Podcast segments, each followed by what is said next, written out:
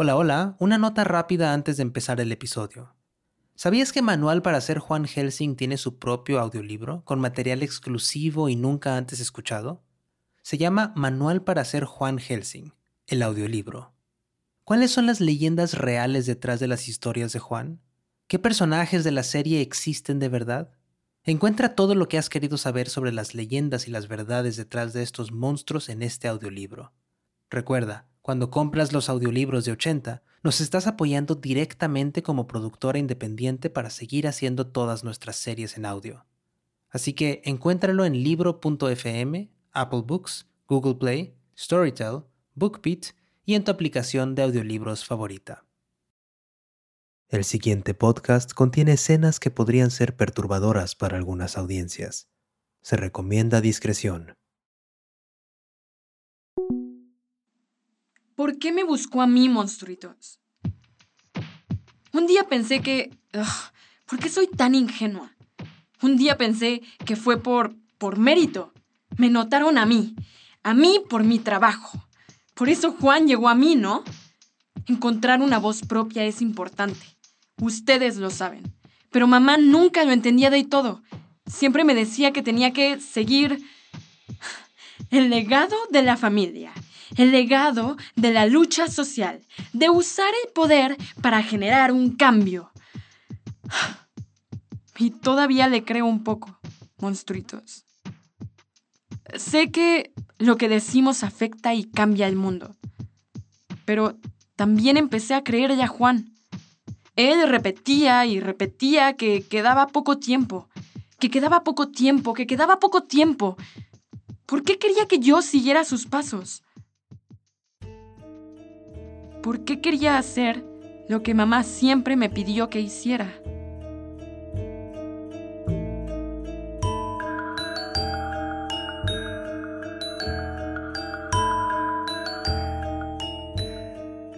Esto es Manual para ser Juan Helsing, una producción de Estudio 80.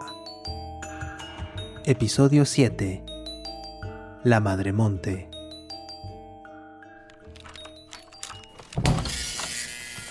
Está cerrado, maldita. Hola a ti también. Ah, esperaba que no fuera usted, Simona. Espera, ¿te estás peinando allá atrás o qué? ¿Peinado? No. Solo estaba... Ah, me, estaba probando este traje. Titán, me pones en vergüenza. Ya cálmate. ¡Wow! Pero, ¿de dónde sacas el dinero para estas cosas? ¿Entra alguien aquí? ¿Qué remedios compran? Deben ser bien caros. Usted siempre viene, ¿no? Sí, pero... Entonces, ¿por qué tantas preguntas? Porque te ves demasiado formal, Juan. ¿Por qué? Eh, este saco lo usaba para dar clases en el Instituto de Pensamiento Mágico de Occidente. A nadie le parecía raro en esa etapa. ¿Cuánto tiempo dictaste clases? Mm, unos cinco años, justo antes de que me llamaran a trabajar en el campo en Cuxtal. Y... Bueno, puedo contarle de eso después. No hace falta que te vistas así para la grabación, ¿sabes? ¿Qué quiere decir? Me, me van a ver miles de personas. Tengo que dar una impresión profesional. Sí, entiendo, pero solo planeaba grabarte la voz. Me pediste que no se viera tu imagen. Ah, es verdad, Simona. ¿Ves? Gracias por acceder. Necesito tener la fuente de alguien que conozca a los monstruos de verdad. Usted los conoce muy bien. Solo le pido que... que respete lo que acordamos. Anonimato, sí. ¿Qué, pasa ahora? Ya estamos grabando. Ah, ah bien. ¡Ey!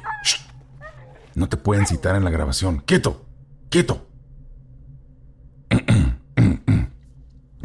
Bien, Simona, hoy, hoy, hoy quiero que se concentre y piense en el color verde. Si se esfuerza, va a empezar a escuchar el, el río. Mm. ¿Qué le, qué le pasa a esto? ¡Ah! Am, es este botón, Juan.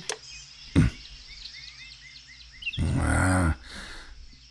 Simona, hoy, hoy vamos a viajar a un país que, que- que es considerado para muchos eh, un pulmón del mundo. Vamos a viajar a Colombia.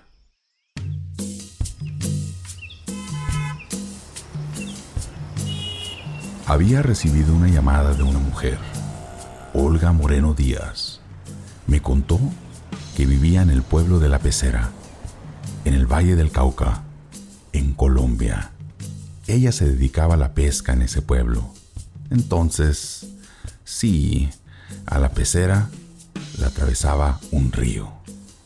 Y ese río estaba cada vez más turbio. Pero, ¿este es uno de esos momentos de tu vida en los que trabajabas en plomería o...? Varios vecinos en la zona habían visto a alguien que caminaba en la orilla del río. Ok, estás nervioso, entiendo. Ese alguien tenía barro y hojas cubriéndole todo el cuerpo. Intentó atacar a un grupo de adolescentes que estaban jugando en la orilla un día. Les tiró ramas, hojas, les cortó la piel, los dejó temblando de miedo. Ellos salieron corriendo de vuelta a la pecera. Gritaban, ¡Es ella! ¡Es ella! ¡Es la Madre Monte! ¿Y si era ella de verdad, Juan? No me interrumpas, Simona. Habla más cerquita del celular, aquí.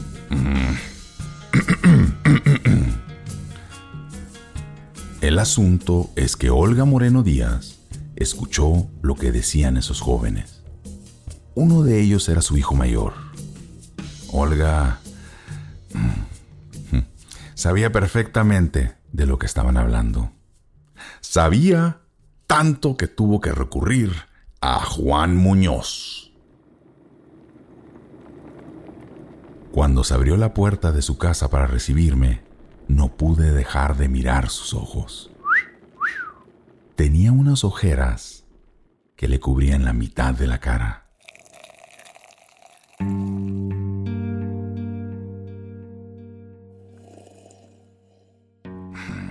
Está delicioso. Supongo que no vive sola, ¿verdad? ¿Dónde está su hijo? Me dijo que había salido a pedirle almuerzo a un primo de él, porque si hubiera tenido algo de comer para ofrecerme, lo hubiera hecho. Se sentó conmigo en la mesa. Me contó que su hijo iba al río con frecuencia con sus amigos, pero que ya no, y nada más. No me dijo nada más. Raro. Porque la gente siempre quiere decirte todo, aparentemente. Mm, pues, ¿qué te puedo decir? Soy simpático. Olga siguió hablando.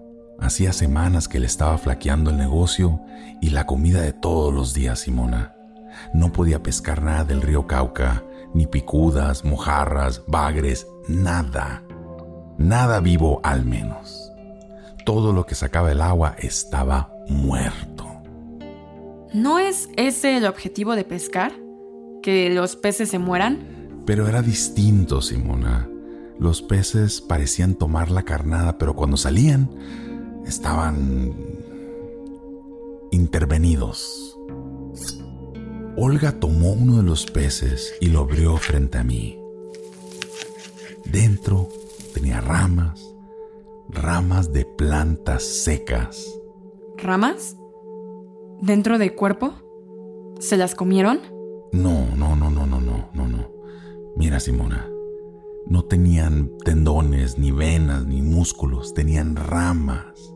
El pescado estaba disecado, como si nunca hubiera tenido líquido dentro.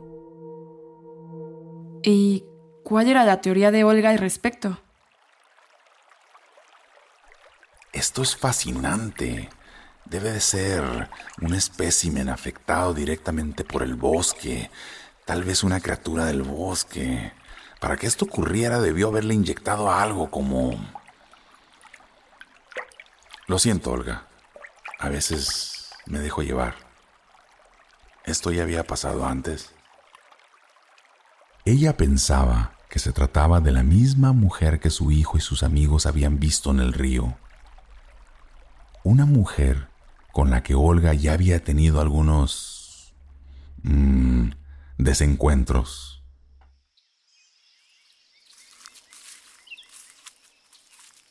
Caminé río arriba. Llovía sobre el río Cauca y... O creo que no, no llovía. Juan, no te preocupes por estos detalles que no tienen sentido. Ah, ya sé, no llovía, pero se escuchaban algunos truenos a lo lejos. Esta vez dejé que Titán se quedara con Olga. No sabía de qué estaba hecho este espíritu. Temía que su presencia pudiera caer sobre Olga sin que yo estuviera ahí para protegerla. ¡Epa, calmado, don Juan! En cualquier caso, el agua del río fluía y era ancho, anchísimo, pero parecía estancado, como si algo estuviera obstruyendo. Fue ahí cuando pude notar un bulto de tierra en el río, lejos. No bajaba con la corriente, estaba ahí, solo ahí, en el medio. Tenía lianas, hojas, musgos. Me quedé esperando a ver si se trataba de algo que había caído al río. Hasta que empezó a moverse.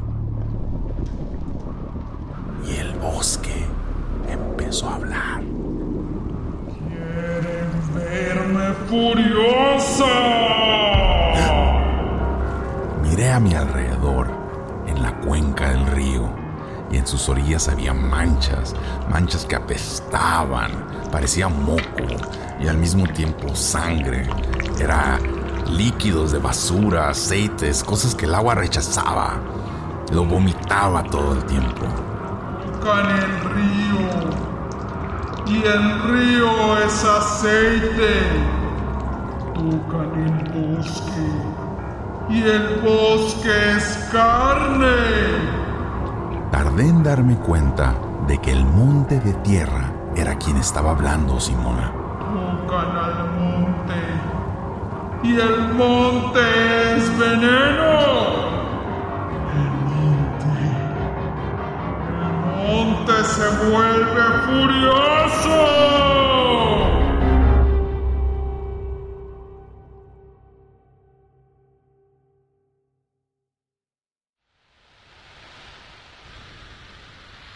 Interrumpimos su transmisión habitual para hacerles una invitación muy especial. Atrévanse a visitar El Valle de Cielo Gris, una audioserie que narra la vida de los habitantes de un pequeño pueblo misterioso en algún lugar de México, donde se entrelazan historias de hombres lobo, criaturas interdimensionales, dioses olvidados y misterios que acechan en los rincones oscuros del corazón humano.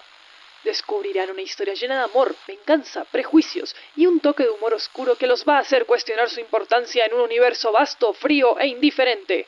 Busquen Valle de Cielo Gris en las principales plataformas de podcast. Ahora, de vuelta a los éxitos terroríficos del momento.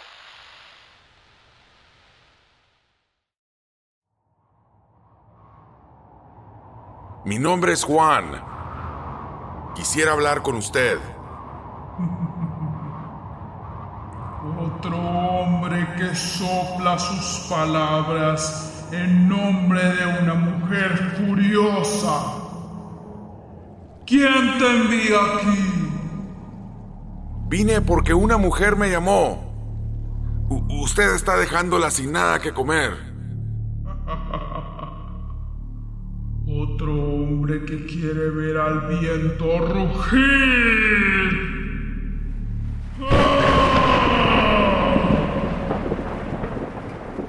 Ese monte de tierra era la misma madre monte, Simona.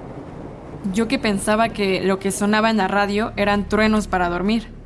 Su cuerpo de tierra crepitaba y se resquebrajaba como lava. Nunca había visto una criatura tan... ¿Tan natural? Iba a decir a base de plantas, pero sí. Solo vine a ayudarla. Hueles a un idioma, una lengua que no hablo. Cuando llegaron idiomas nuevos a mis pies, todo se transformó. todo fue destruido.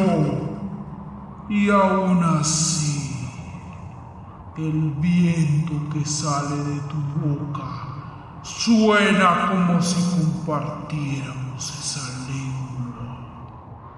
Pasó mucho para poder entenderla. Vengo a ayudar, lo prometo. No puedes ayudarme. Aquí los árboles sufren. Ellos son mis brazos.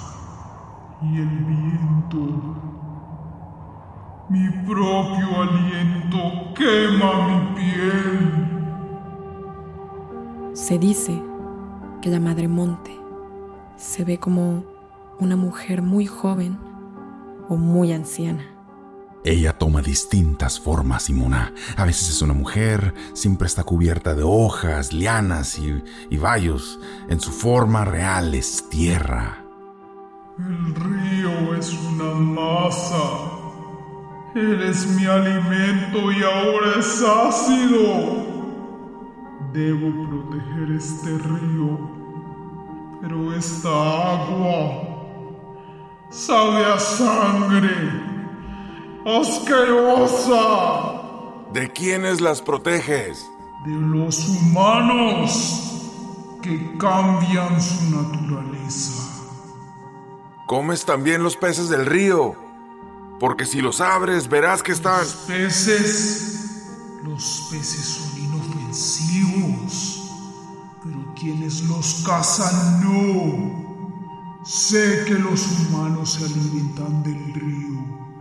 Porque ellos destruyen mi alimento, mi hogar. Los veo comer y llorar y rogar aquí. Quieren verme furiosa y lo harán. Verán a esos peces venir de la tierra y del agua no. Era un espíritu bastante vengativo, ¿no? Parecía que el motor de su venganza no era el enojo, era el dolor. Le pedí que me acompañara a caminar río abajo. Ya casi no tengo fuerzas. Pero si envenena el río, está gastando sus fuerzas sin poder recuperarse.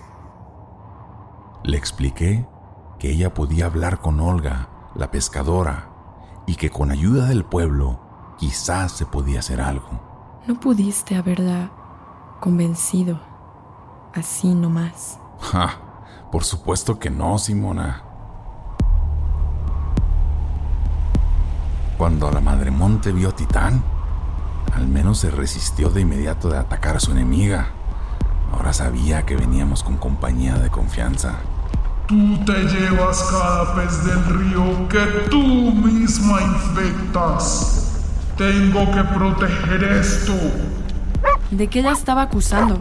Ya fue suficiente. Tu cría sigue sin. Y tú sigues llevándote lo que no te pertenece. Olga me dijo que era ridículo lo que había propuesto, que un río tan grande como el río Cauca estaba siendo afectado por miles de factores, por las ciudades, sedimentos y cultivos, no solo por el pueblo de la pecera. Lo siento, pero creo que tiene razón. A veces tratas de tapar el sol con un dedo y de quedarte con el reconocimiento de eso, Juan. No era eso lo que intentaba hacer. Madre Monte, no le haga daño. Por favor, escúcheme. Yo protejo este río y todo lo que hay en él. Esta humana no. Ella también lo respeta. Necesita del río igual que tú. No necesitas gastar tus energías en todo, Madre Monte. Puedes concentrarte en espantar a quienes contaminan, allá, río arriba.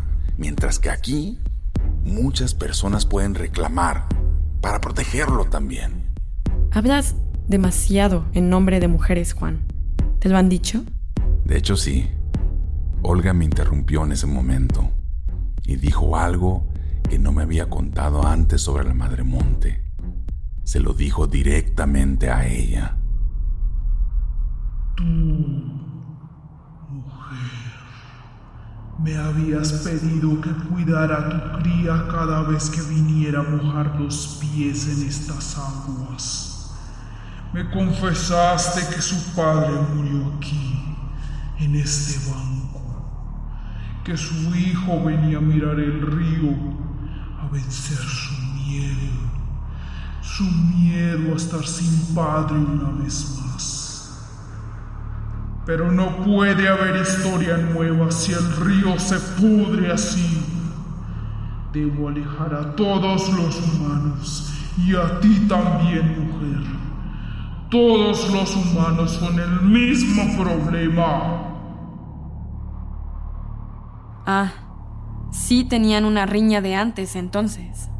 Cuidar a los humanos es ir corriente arriba, mujer. Entonces Olga le propuso a la Madre Monte un trato diferente. Le propuso que mantuvieran el pacto, proteger a su hijo y que lo ayudara a enfrentarse al río siempre que volviera. A cambio, ella le ayudaría a protegerlo de todos los demás humanos. ¿Aceptó? Madremonte se metió despacio en el río, subió corriente arriba. Con el tiempo, se convirtió en una lideresa importante en la pecera. Lideró manifestaciones, peticiones para proteger el río. Y curiosamente, a Olga empezaron a llamarla Madre Monte. Pero ella no era la de verdad. No, no, no, no lo fue. Pero hubo un sector del pueblo que empezó a excluirla, a rechazar su actividad, su liderazgo. Algunos la llamaban Madre Monte para burlarse. Otros lo hacían por admiración. Años después, cuando sus hijos se fueron del pueblo, Madre Monte también se fue. La vieron cortar ramas, llevarse lianas y caminar río arriba, hasta desaparecer en medio del bosque, como la Madre Monte.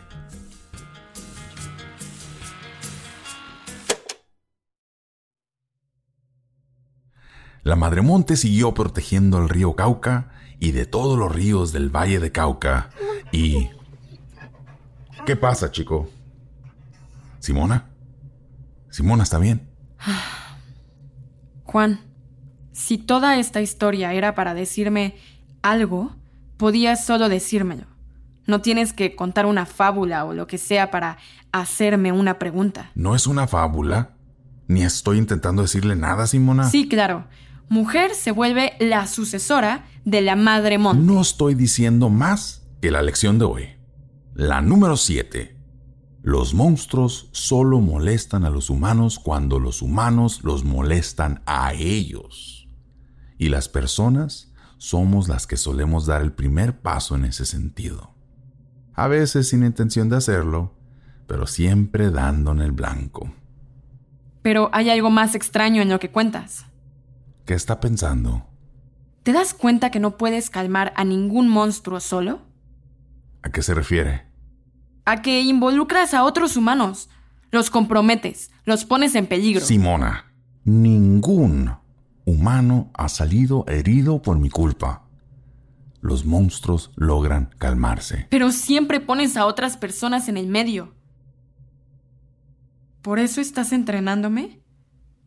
¿Quieres ponerme en el medio entre tú y el raptor? ¿Quién? ¿Quién fue la primera persona que molestó al raptor entonces para que viniera a molestar a las personas? Simona, míreme. Respira conmigo, Simona. Respira. Quieres usarme de carnada, ¿verdad?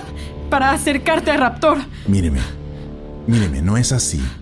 Se lo explicaré todo. Míreme y respire conmigo. Respira conmigo, Simona. Respira. No lo escuche. No está aquí. Respire conmigo.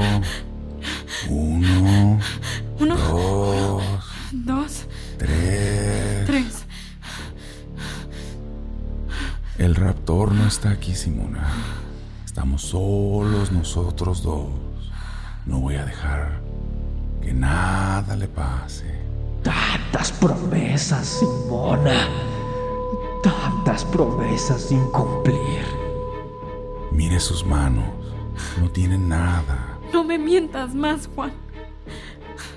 ¿Qué pasa contigo? Se lo diré, se lo diré, pero.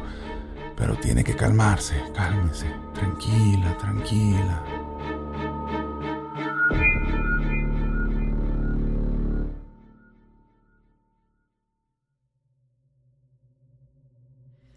Estoy mejor.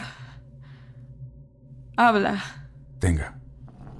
Beba esto. Ande. Nunca deja de saber asqueroso. Lo, lo siento, Simona. No he dado con la receta. Y no tenemos más tiempo. Tengo que contarle el resto. Tengo que contarle por qué el raptor está aquí.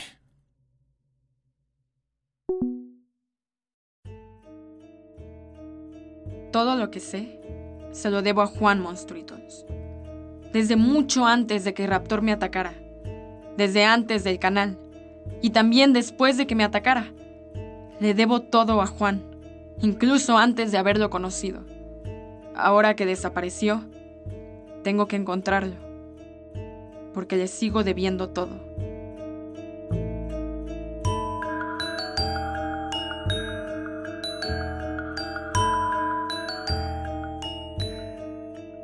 ¿Tienes alguna historia sobre monstruos o leyenda urbana que nos quieras compartir? Envíanosla al correo elotrovanhelsing.80studio.com con tu nombre y tu cuenta de redes sociales para compartirla desde las redes sociales de Estudio 80. Manual para ser Juan Helsing es un show original de Estudio 80, creado por Maru Lombardo y Jeremías Juárez. Producción ejecutiva Lori Martínez. Escrito por Maru Lombardo y Jeremías Juárez. Diseño sonoro y música original Luis López y Jeremías Juárez. Coordinación de producción Catalina Hoyos Vélez. Comunicaciones Sofía Rodríguez. Arte William Guevara. Juan Muñoz es Adrián Zambrano, creador del podcast Valle de Cielo Gris. Simona Ojeda es Berenice Zavala. La Madre Monte fue interpretada por Dana Cruz y Edwin Puerta es el raptor. Conoce más información sobre este show y sobre los monstruos de las historias en 80studio.com diagonal Juan-Helsing. Gracias por escuchar.